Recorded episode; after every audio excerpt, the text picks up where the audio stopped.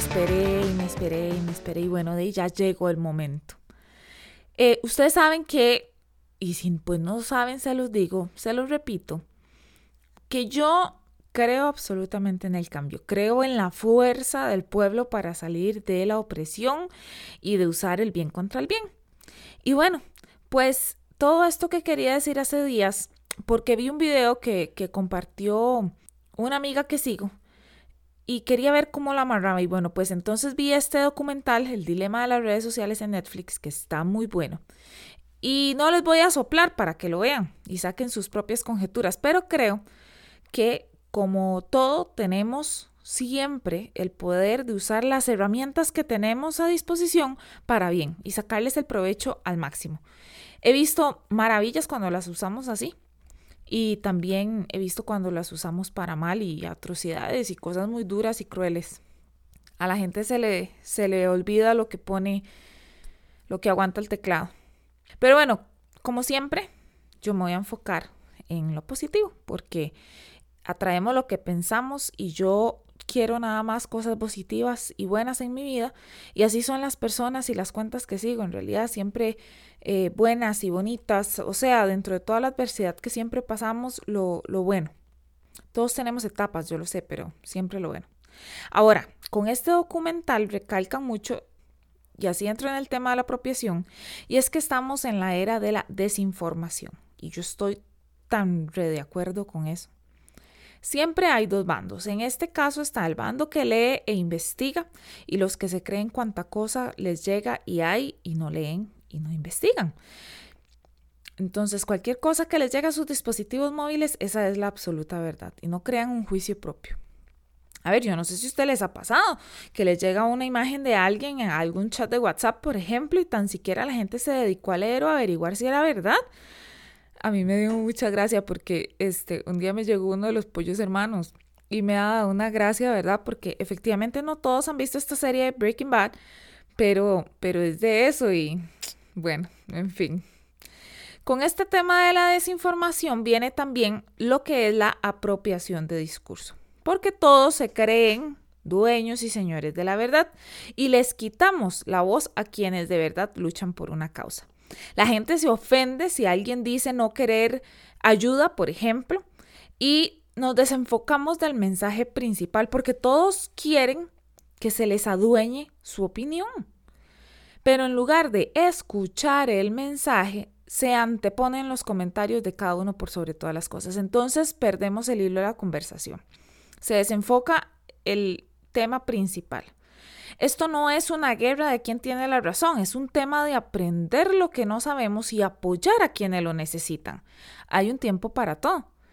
Y ya voy a dar unos ejemplos un poco más amplios. Un día compartí una imagen que me pareció súper acertada que decía, no aprenderás nada de la vida si crees que tiene la razón todo el tiempo. Súper acertada. A mí me pareció tan real más en esta época. Ok, entonces volviendo con los ejemplos, eh, clásicos y básicos. A ver, el número uno. Primero, em, yo sé que muchas de las mujeres hemos lidiado con la talla de nuestro cuerpo. Las cosas han ido cambiando y vamos cortando con esos constructos, esos estereotipos y también han crecido eh, y han nacido movimientos sociales súper bien que nos ayudan a todas. Uno de estos movimientos sociales se llama Body Positivity, liderado por supuesto por mujeres que no encajamos como los que la industria ha dicho. ¿Ok? Ahora, este movimiento no debe ser apropiado por mujeres que no han sido discriminadas por su contextura física de acuerdo a lo que ha dicho esa industria, ¿verdad? A ver, porque es mucha la carga emocional que nunca entenderán, pero también están las otras, o sea, todos los demás, que somos capaces de apoyar. Eso no quiere decir que tampoco no nos solidaricemos correctamente, o sea, con el proceso. El problema es, y quiero que lo veamos objetivamente, ¿verdad? El problema es que hay personas, por ejemplo, eh, aquí en el país, que tienen muchísimos seguidores y que usan ese discurso de body positivity para generar likes y vistas cuando no se apropian del tema tal cual. Uno puede prestar la plataforma o hablar de un tema más generalizado o darle el espacio a quien sí lo ha pasado.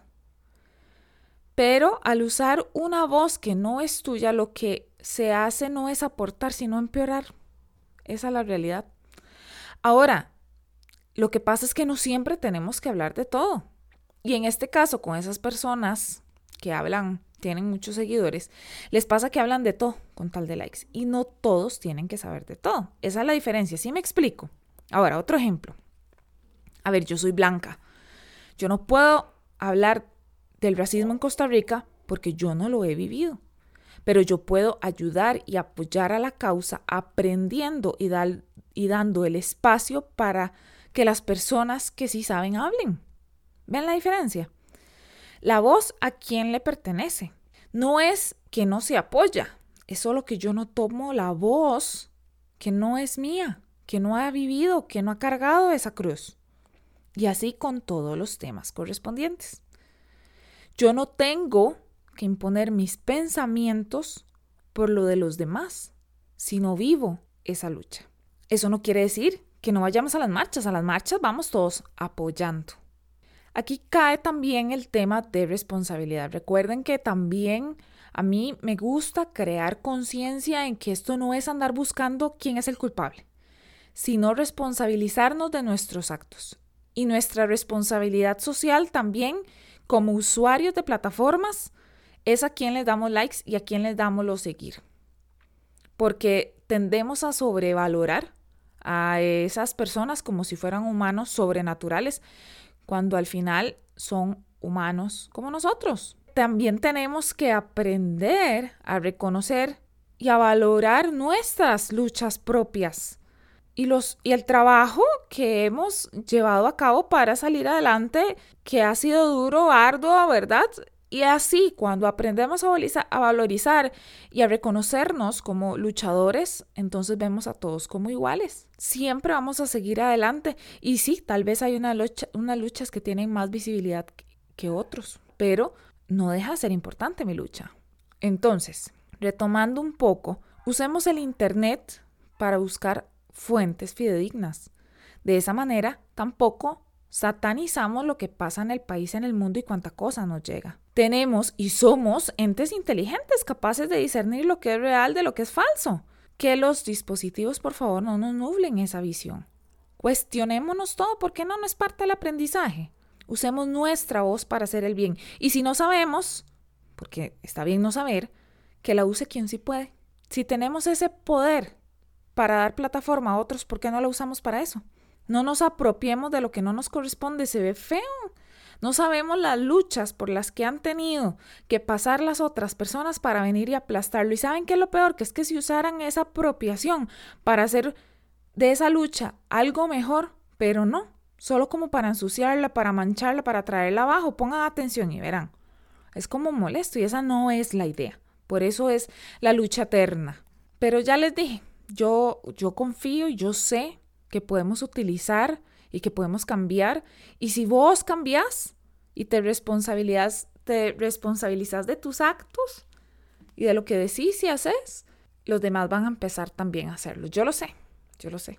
Y bueno, esto es todo lo que tenía que decir. Tenía esta carga en mi corazón, necesitaba sacarla y una vez más espero que estén súper bien. Les agradezco de corazón y les mando un abrazo